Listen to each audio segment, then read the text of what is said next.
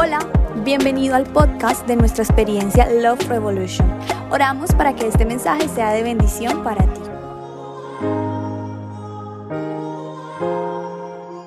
Sin más preámbulos, quiero que me acompañes ahí en la Biblia, en el libro de Lucas, capítulo 7, versículo 36 al 47. Quiero que conozcamos esta historia en Lucas, capítulo 7, verso 36 al 47, en la nueva versión internacional. Dice, uno de los fariseos invitó a Jesús a comer, así que fue a la casa del fariseo y se sentó a la mesa. Ahora bien, vivía en aquel pueblo una mujer que tenía fama de pecadora. Escucha bien esto, tenía fama de pecadora. Cuando ella se enteró de que Jesús estaba comiendo en la casa del fariseo, se presentó con un frasco de alabastro lleno de perfume. Llorando se arrojó a los pies de Jesús, de manera que se los bañaba en lágrimas y luego los secó con sus cabellos. También se los besaba y los ungía con perfume. Versículo 39. Al ver esto, el fariseo que lo había invitado dijo para sí, si este hombre fuera profeta, sabría que es la clase de mujer que lo está tocando y que esta clase y que esta mujer es una pecadora. Entonces Jesús le dijo a manera de respuesta, Simón, tengo algo que decirte. Dime, maestro, respondió. Dos hombres le debían dinero a cierto prestamista. Uno le debía 500 monedas de plata y otro 50. Como no tenían que pagarle, les perdonó la deuda a los dos. Ahora bien, ¿cuál de los dos lo amará más? Supongo que a quien a quien más se le perdonó, contestó Simón. Has juzgado bien, le dijo Jesús. Luego se volvió a la mujer y le dijo a Simón, ¿ves a esta mujer? Cuando entré a tu casa, no me diste agua para los pies, pero ella me ha bañado los pies en lágrimas y me lo ha secado con sus cabellos. Tú no me besaste, pero ella desde que entré no ha dejado de besarme los pies. Tú no me ungiste la cabeza con aceite, pero ella me ungió los pies con perfume. Por eso te digo, si ella ha amado mucho, es que sus muchos pecados le han sido perdonados, pero a quien poco se le perdona, poco ama. Papá Dios, te damos gracias por este tiempo tan especial que nos permites conectar con tu palabra. Señor, te pedimos que en los próximos minutos nos hables, nos animes el corazón. En medio de esta serie de descalificados, Señor, trae tu palabra, porque tu palabra es medicina, tu palabra es vida, tu palabra, Señor, es tan poderosa para no cambiar, no dejarnos igual y cambiar la historia de nuestras vidas. Te pedimos que nos hables en los próximos minutos en el nombre de Jesús. Amén y amén. Quiero predicar bajo el tema, mi fama fue pecador, su fama amigo de pecadores. Mi fama fue pecador, su fama amigo de pecadores. Tiempo atrás escuché una metáfora que ilustraba que un niño se acercó a un lugar y observó que vendían perros, vendían cachorros. Y entonces él se fue y observó unos cachorros super mega contra hiper archi extra ultra macropenta hermosísimos, así como lion, divinos, hermosos. Y entonces el niño estaba por preguntar cuánto era el valor. Le dijeron que el promedio oscilaba entre unos 30 a 50 dólares. Entonces él estaba ahí tratando de mirar cómo compraba uno de esos cachorros, pues tan solo tenía unas cuantas monedas. Ahora, en medio de eso observó un perrito que le llamó la atención él pregunta, discúlpame, ¿cuánto vale ese perrito? Y entonces al fijarse en un perrito que estaba atrás, el dueño le dice, mira, ese perrito tiene un serio problema, pero si lo quieres llevar, es tuyo, te lo regalo, no tiene ningún valor. Y él pregunta, pero ¿por qué no tiene ningún valor? Ah, lo que pasa es que el perrito tiene un problema en la cadera, el perrito es rengo, es cojo, por lo tanto, no tiene ningún valor, puedes llevártelo. Y entonces el niño le dice, de ninguna manera me lo llevaré gratis ese perrito tiene un mismo valor. Y entonces el dueño del establecimiento le dice, a ver, entiéndeme lo que te voy a decir. No vas a poder jugar con él de la misma manera porque el perrito no puede jugar con cierta habilidad, no puede jugar con ciertas capacidades. Tiene un problema en sí. Y entonces el niño se levanta su pantalón y le muestra una imperfección en su pierna, un problema en su pierna, y le dice, pues si ese perrito necesita un dueño que lo logre entender, ha llegado el dueño ideal. Por tanto, recíbeme este dinero y semana a semana te voy a pagar el excedente de lo que este perrito, este cachorro vale, porque para mí tiene el mismo valor. Sabes, tal vez es la historia de nosotros los seres humanos. Hemos tenido que pasar por momentos donde nos han descalificado, donde nos han desechado, donde nosotros mismos nos hemos sentido no aptos, pero ha sido la gracia de Dios la que ha traído dignidad a nuestro corazón. Ha sido la gracia de Dios la que nos ha amado cuando nos sentíamos descalificados. Así como aquel cachorro, tal vez decían que no podía tener el privilegio de tener un hogar, alguien con amor decidió incluirlo y hacerlo parte de su familia. Sabes, Primera de Corintios capítulo 1, verso 28 dice, Dios escogió lo despreciado por el mundo, lo que se considera como nada, y lo usó para convertir en nada lo que el mundo considera importante. Es decir, tú y yo somos dignificados, es decir, tú y yo somos amados. En la traducción lenguaje actual de este mismo capítulo dice, y aunque la gente de este mundo piensa que ustedes son tontos y no tienen importancia, Dios los eligió para los que se creen sabios entiendan que no saben nada Dios los eligió a los que desde el punto de vista humano son débiles, despreciables y de poca importancia, para los que se creen muy, muy importante, se den cuenta de que en realidad no lo son.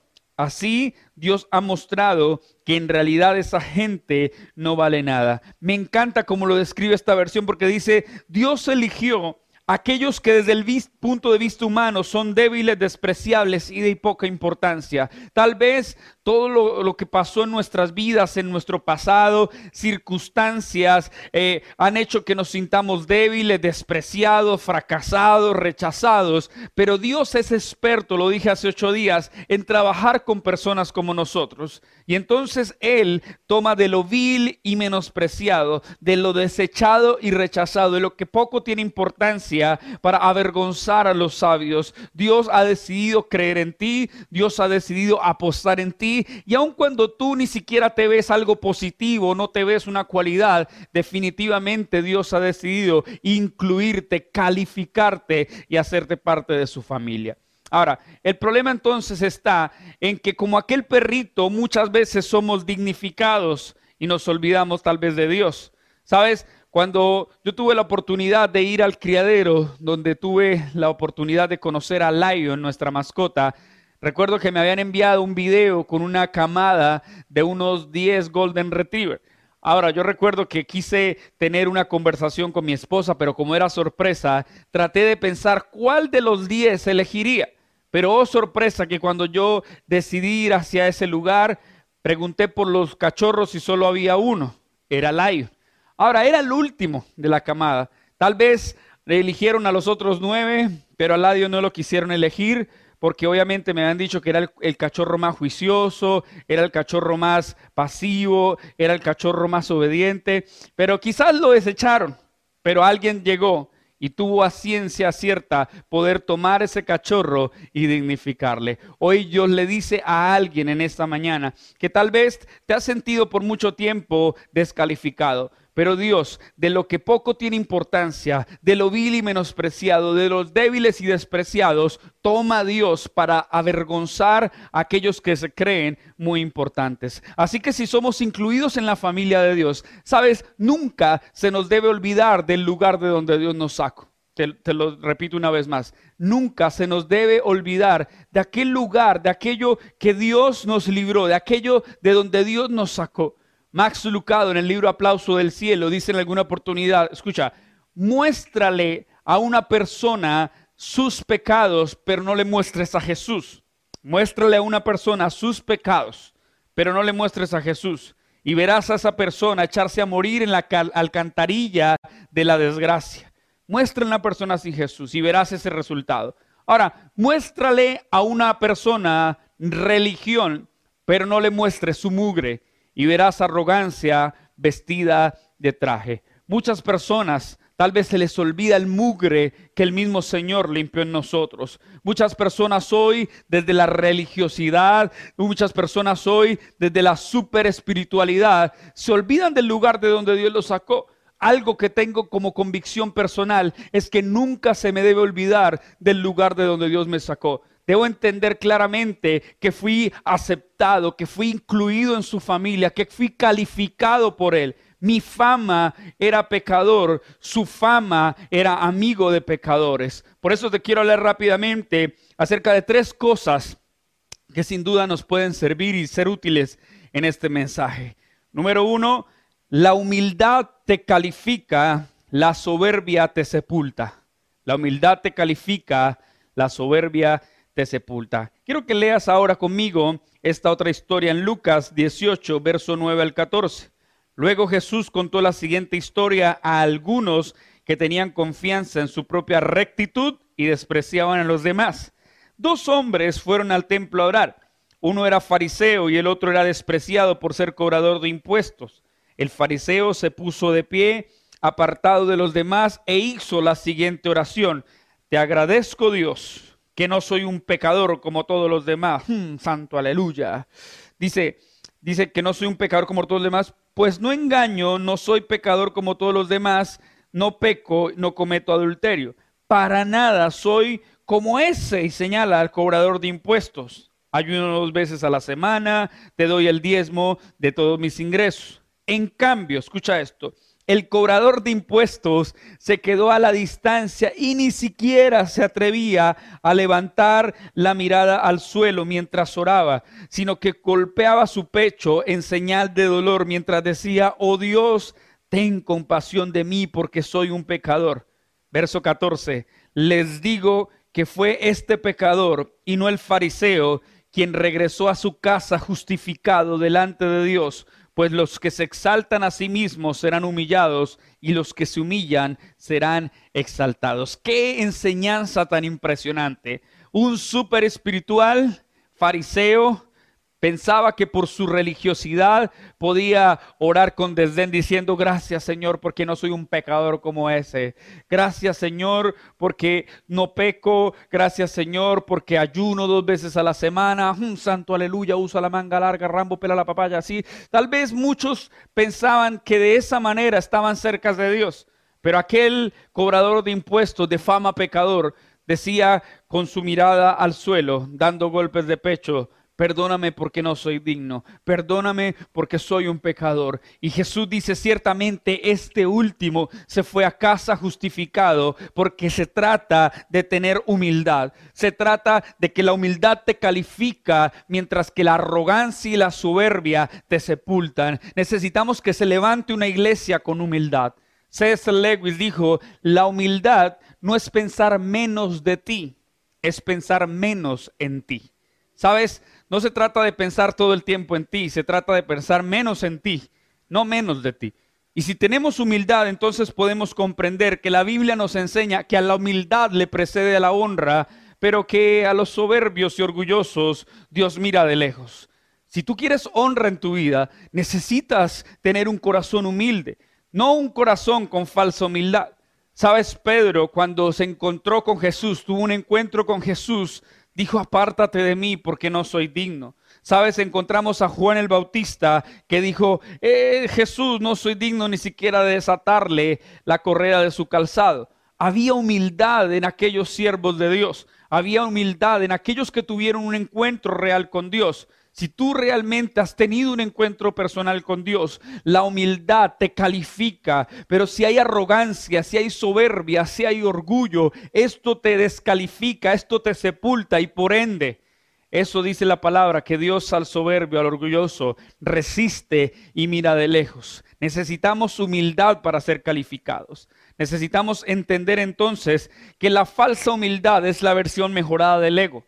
Así que no se trata de tener una falsa humildad, se trata de tener una humildad genuina porque el corazón humillado, contrito, no desprecia al Señor.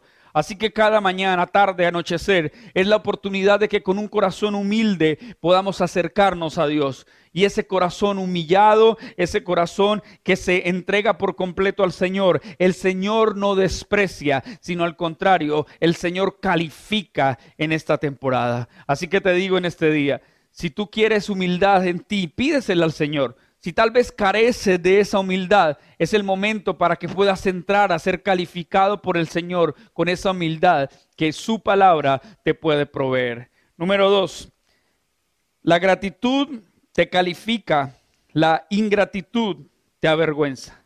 La gratitud te califica, la ingratitud te avergüenza. Aquella mujer que se lanzó en una señal de humildad al suelo para besar los pies de Jesús, mojarlos con sus lágrimas, secarlos con su cabello, tenía una postura de adoración. La misma que con gratitud te puede calificar, pero que con ingratitud sin duda te avergüenza.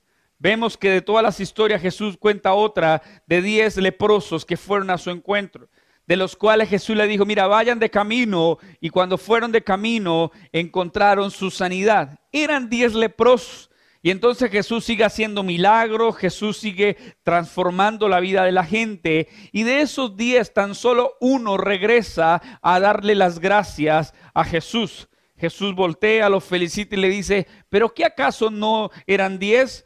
¿Qué acaso dónde puedo ver los otros nueve? No están los otros nueve. Porque es que sin duda alguna la gratitud califica, pero la ingratitud avergüenza.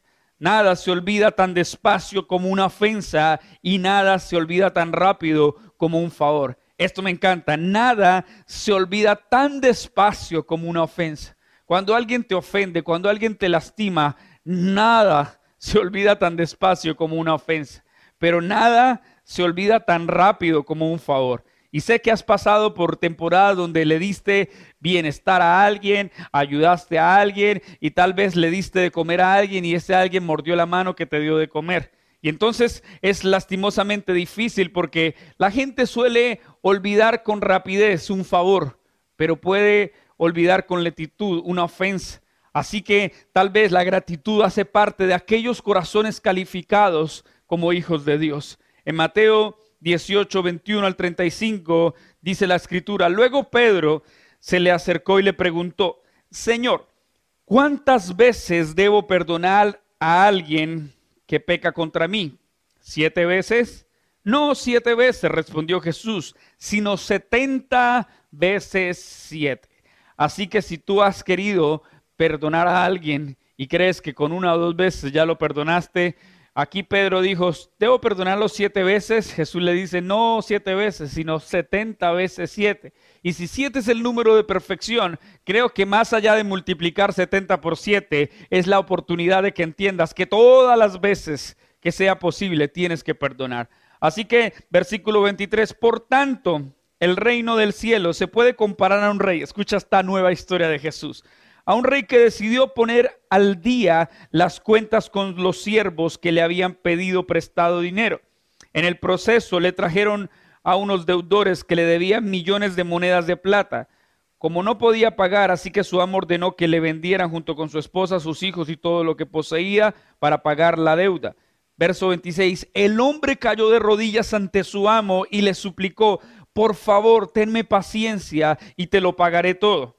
Entonces el amo sintió mucha lástima por él, sintió compasión por él, lo liberó y le perdonó su deuda. Este hombre no tenía con qué pagar, se acerca, se humilla y le suplica que le perdone la deuda y aquel hombre le decide perdonar, saldar esa deuda que este hombre que se humilló tenía con él. Pero escucha esto, versículo 28. Pero cuando el hombre salió de la presencia del rey, fue a buscar a un compañero también siervo que le debía unos pocos miles de monedas de plata. O sea, este hombre que se humilló ante el rey debía un montón de plata. Pero cuando fue perdonado, fue a buscar a alguien que debía poquita plata y lo tomó del cuello y le exigió que le pagara de inmediato. El compañero cayó de rodillas ante él y le rogó que le diera un poco más de tiempo. Ten paciencia conmigo, lo mismo, yo te pagaré. Y entonces le suplicó, pero el acreedor no estaba dispuesto a esperar, hizo arrestar al hombre y lo puso en prisión hasta que pagara toda su deuda. Cuando algunos de los otros siervos vieron eso, se disgustaron mucho, fueron ante el rey y le contaron lo que había sucedido. Entonces el rey llamó al hombre al que había perdonado y le dijo, siervo malvado, te perdoné esa tremenda deuda porque me lo rogaste. ¿No deberías haber tenido compasión no, no deberías haber tenido compasión de tu compañero así como yo tuve compasión de ti. Entonces el rey enojado envió al hombre a la prisión para que lo torturaran hasta que pagara toda la deuda. Eso es lo que hará mi Padre Celestial a ustedes si se niegan a perdonar de corazón a sus hermanos. ¿Sabes? ¿Cuántas veces nos suele suceder esto en la vida? Hemos recibido por gracia de Dios conciliación, hemos recibido por gracia de Dios cancelación de deudas, hemos recibido por gracia de Dios su perdón, pero a veces no le ofrecemos el mismo perdón a los demás. Cuando hay, ¿cuántos hay que dicen disfrutar la gracia de Dios en sus vidas, pero se la niegan a otros? Y este hombre es perdonado, su deuda es redimida, su deuda es saldada, y era una deuda grande. Pero entonces en lugar de ir a hacer lo mismo con su compañero, decidió por unas cuantas monedas establecer un pleito. Sabes, aquella mujer de la historia inicial Dice la escritura que como mucho se le perdonó, es mucho el amor que fluye de aquella mujer. Sabes, yo me considero que nuestra casa, Love Revolution, es una casa de revolución de amor, no porque seamos perfectos, no porque seamos los mejores, sino porque es mucho lo que se nos ha perdonado y por esa razón es mucho el amor que hemos podido ofrecer a los demás. Y número tres, la religión te descalifica, Jesús siempre te dignifica. La religión te descalifica, Jesús siempre nos dignifica. Jesús está interesadísimo en dignificar nuestros corazones, aun cuando ruido alrededor, aun cuando personas, circunstancias nos quieran tumbar al suelo y descalificarnos. La palabra nos enseña en esa historia inicial que aquella mujer que tenía fama de pecadora se acercó, ungió los pies de Jesús y entonces Jesús dice, no la molesten. ¿Y sabe por qué dice no la moleste en el verso 27? Por eso digo que si ella ha amado mucho, es que sus muchos pecados han sido perdonados, pero a quien poco se le perdona, poco ama. Yo puedo ver como muchas personas religiosas, y sé que ahí en el chat, hay personas conectadas en este momento que están viendo la transmisión en vivo o algunos que van a ver este video en YouTube, saben, en muchas ocasiones fueron lastimados en el lugar que debieron ser sanados, fueron heridos en el lugar que debieron ser refugiados, fueron desalentados en el lugar que debieron añadir propósito, y ese lugar es una iglesia local,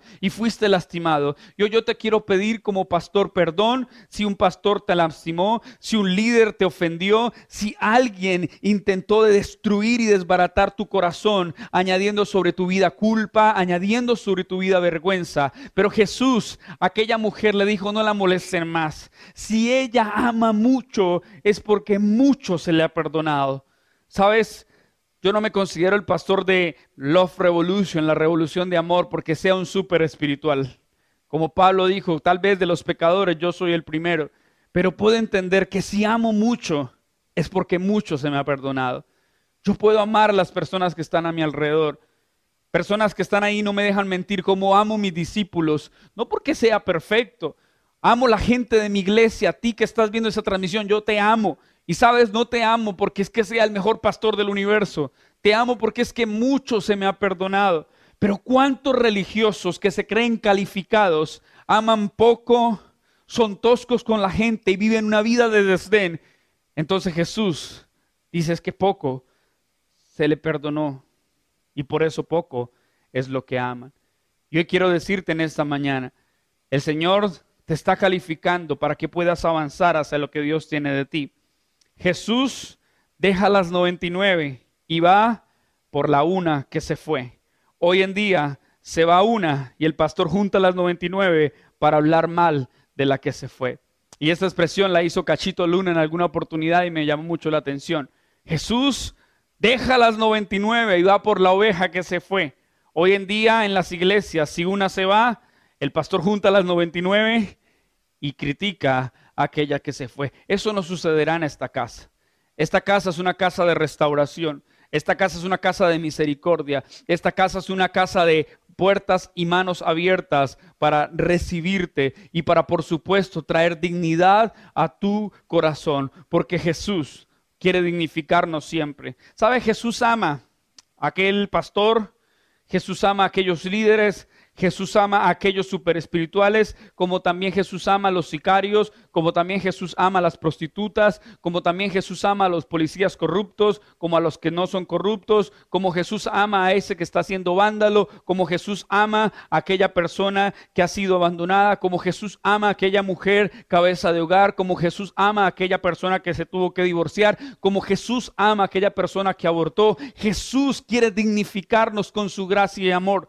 Y ese Jesús quiere dignificarnos aun cuando la religión te quiso descalificar. Él siempre ha querido dignificarte. Así que Dios te ama tal cual eres, pero te ama tanto como para dejarte en esa condición. Y yo quiero en esta hora cerrar este mensaje diciéndote una vez más, Dios te ama tal cual eres, pero te ama tanto como para dejarte en esa condición. Él quiere algo más para tu vida. Él quiere que tú entiendas que si mi fama fue pecador, su fama era amigo de pecadores. Y vemos en la escritura que los religiosos con desdén juzgaban a Jesús y lo miraban sentado con gente descalificada. Lo miraban sentado con recaudador de impuestos, lo miraban sentado con prostitutas, lo miraban sentado con personas que el sistema en sí descalificaba. Y entonces la gente miraba a Jesús y con desdén le decían, mire, ahí va el amigo de pecadores. Así que si tú y yo hemos pecado, así que si tú y yo hemos cometido errores y malas decisiones y hemos sido pecadores y nuestra fama es pecadores, entonces si su fama es amigo de pecadores, tenemos un amigo que está dispuesto a cambiar el rumbo de nuestra historia. Mateo 21, 32, y con esto quiero orar. Dice, Jesús le dijo, les aseguro que la gente de mala fama, como los cobradores de impuestos y prostitutas, entrarán al reino de Dios antes que ustedes. Por eso como expresa este pasaje, tal vez habíamos tenido mala fama por ser pecadores. Dios detesta el pecado, Dios no se complace con el pecado porque el pecado nos lastima, el pecado nos hiere, el pecado daña y arruina el propósito de Dios para nuestras vidas. Pero qué buen ejemplo el de aquella mujer que una actitud humilde de adoración se lanzó a los pies de Jesús, se arrojó allí y con humildad y adoración pudo expresarle al Señor que Él tenía un plan para ella. Así que tal vez, como lo hemos escuchado en el transcurso del mensaje, al que mucho se le perdona, mucho ama. Y hoy es una oportunidad para decirte que si a ti mucho se te ha perdonado, entonces mucho amor tiene que desbordar de nuestro corazón en gratitud al Señor y en el plan que Dios tiene para nuestras vidas. Así que quiero orar por ti. Mi fama era pecador, su fama amigo de pecador. Gracias por acompañarnos hasta acá. Esperamos te haya encantado el mensaje y haya retado tu vida. Recuerda que puedes encontrarnos en Instagram como arroba Love y puedes ver nuestras experiencias completas en nuestro canal de YouTube Luis Celis Oficial. Nos vemos pronto.